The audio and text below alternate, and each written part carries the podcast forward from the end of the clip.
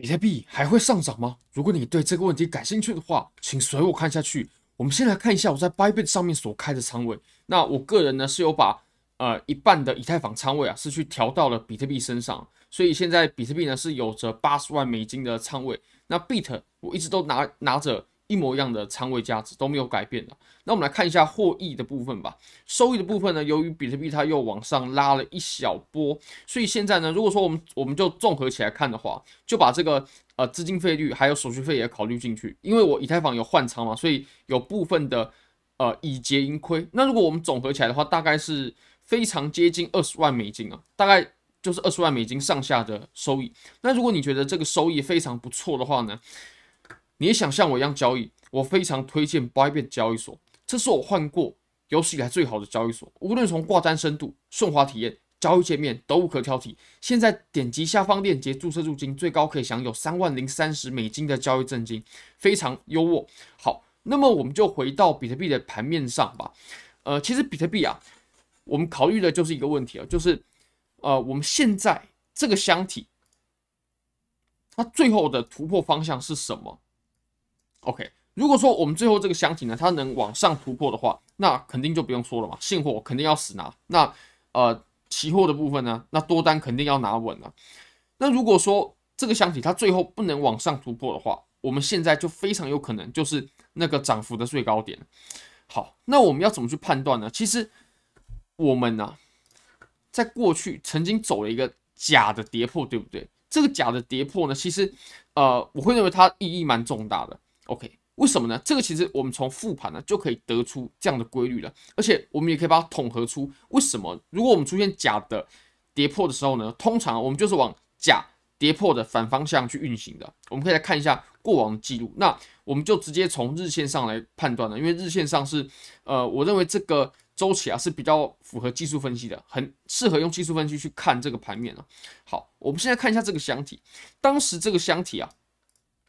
呃，下缘可能会有点争议，怎么说呢？有人认为下缘是这样子的，但是我认为下缘这样的话是没有问题的。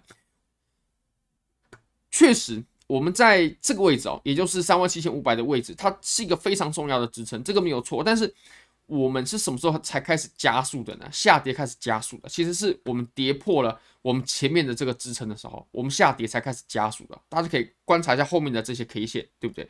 我们前面还是。呃，K 线实体比较小的，那么后面呢，我们才出现了比较大根的 K 线，OK，那最后就收了针嘛。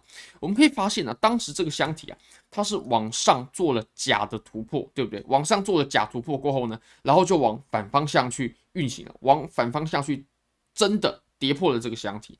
那当然了，我们上面的这一段涨幅呢，当然它是不值得参与的嘛，对不对？我们真正可以有利润的。其实应该把握的绝对是下面的这一段，就是它真正的方向。好，那么我们可以再往前回顾一下，我们可以再往前看一下前面的几个案例。好，那我们再往前哦，这个箱体它有没有呃做假的突破或跌破呢？其实并没有了，它就是一个方方正正的箱体。但是我们在最上面的这个箱体呢，它就有了，它往上呢假的突破了两次，OK，假的突破了两次。那其实我们在第一次做假突破的时候呢，呃，就应该要非常警惕了。那我们在第二次做假突破又跌回来，那基本上这个顶部的形态呢，就是已经确立了。这也可以证明啊，当我们已经做过了一次假突破过后呢，基本上这个箱体它就很难再做真的突破了，非常难。OK，除非我们又有很长一段时间的调整。那我们再可以往前看，我们再看到这个箱体啊，这个箱体当时啊，我们在此处呢，它是做了一个正仓嘛。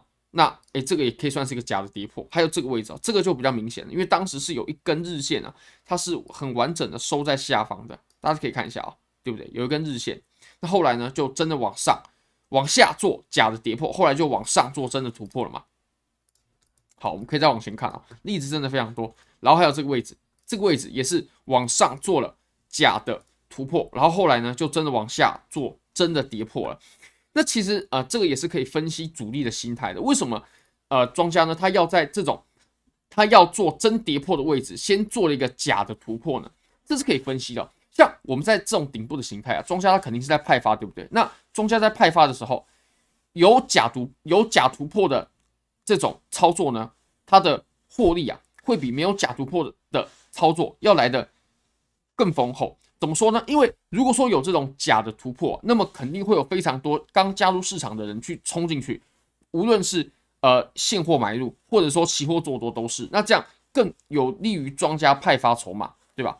而且当呃这一群人啊，这群想做多的人，他们在上方，诶，把他们的筹码花掉过后呢，那么当盘面向下的时候，诶，这个行情就不会遇到这么大的阻力，就不会遇到这么大的抄底力量，因为他们已经在上方把。他们的筹码呢给花掉了。那其实我们在下方的时候，也就是我们做假跌破的同时呢，其实庄家他当然也是在玩弄散户的。怎么说呢？比如说我们当时啊，诶，就产生了这种假的跌破。那像这种假的跌破呢，第一个就是呃，它可以让散户啊把手中的筹码给交出来，交给庄家。那么庄家有了这些筹码过后呢，他拉盘才有意义嘛。毕竟他手上是有筹码。盘面向上涨，它才会获得收益。那像这种针啊，它也可以把很多这种呃做多的人给爆仓，对不对？那这些人爆仓过后呢，盘面向上拉，它就会更方便了。因为如果说有一群人啊，他持有这种成本很低的多单的话，那么主力拉盘就不会那么顺。因为这群人他们会选择平仓嘛，那平仓就是卖出平多，所以呃盘面就会受到阻力了。那我们可以再往前复盘一下啊，其实都是如此的。呃，比如说呢，好，那这个可能就有些小争议啦。有有人可能就会说啦，我们当时在这里，OK，它往上突破，诶，可是它后来又跌回来，又跌回来了啊，对不对？你可以发现哦，我们在这里，哦，不好意思，我们在这个位置的时候，它小箱体嘛，然后往上突破，诶，它又跌回来了呀。不不不，这个完全不一样啊，这个。它跌回来没错，可是它是在箱体的上缘获得支撑，它没有回到这个箱体内部。如果回到这个箱体内部的话，那确实这个突破就不成立。但是这个突破呢，它绝对不是一个假的突破。为什么呢？因为它没有回到箱体内嘛，它还是在箱体的上缘获得支撑了。OK，所以我们可以纵观我们过去的呃非常非常久的行情，我们即使回到二零一九年当时形成的这个顶部，它后来在。这个箱体它做了真的跌破，对不对？但是它前面有没有做呃一个假的突破呢？有，它是做了假的突破过后，它才真跌破的。那其实这个规律啊，呃，应用到我们当今其实也是正确的，对不对？我们可以发现呢，我们在这个箱体，它已经庄家已经做了一次假的跌破了。OK，这个假跌破呢，它已经是一个确定的事情了，确定就是一个假的跌破。为什么呢？因为当时所有啊在下跌的过程当中，卖出现货的人，他肯定是亏的嘛，对不对？现在盘面拉到这个位置，他肯定亏。那当时在这波下跌有做空的人，当然也包含我，肯定都被止损出场了，不是爆仓就是被止损，只有这两种可能。那既然他做了这种假跌破的操作的话呢，我会认为啊，我们这个箱体它最后啊迎来真突破的几率是比较大的。当然走势会怎么走，走到哪？这个目前还不好说，我们走一步看一步。但是我会认为这个箱体，我们到最后走真突破的几率是非常之大的。那其实还有一种解释方式，可以解释为什么在出现这种假的跌破过后呢，很难我们出现一个真的往下的跌破。为什么呢？因为其实盘面要向下，它是需要市场的合力所构成的。也就是我们当时啊，在这里，它走出这段走势的时候，肯定有人。卖出了他手中的现货，肯定有人呃用期货的方式去做空，才会有这一段下跌嘛。那如果说庄家他是真的想要把盘面向下走的话，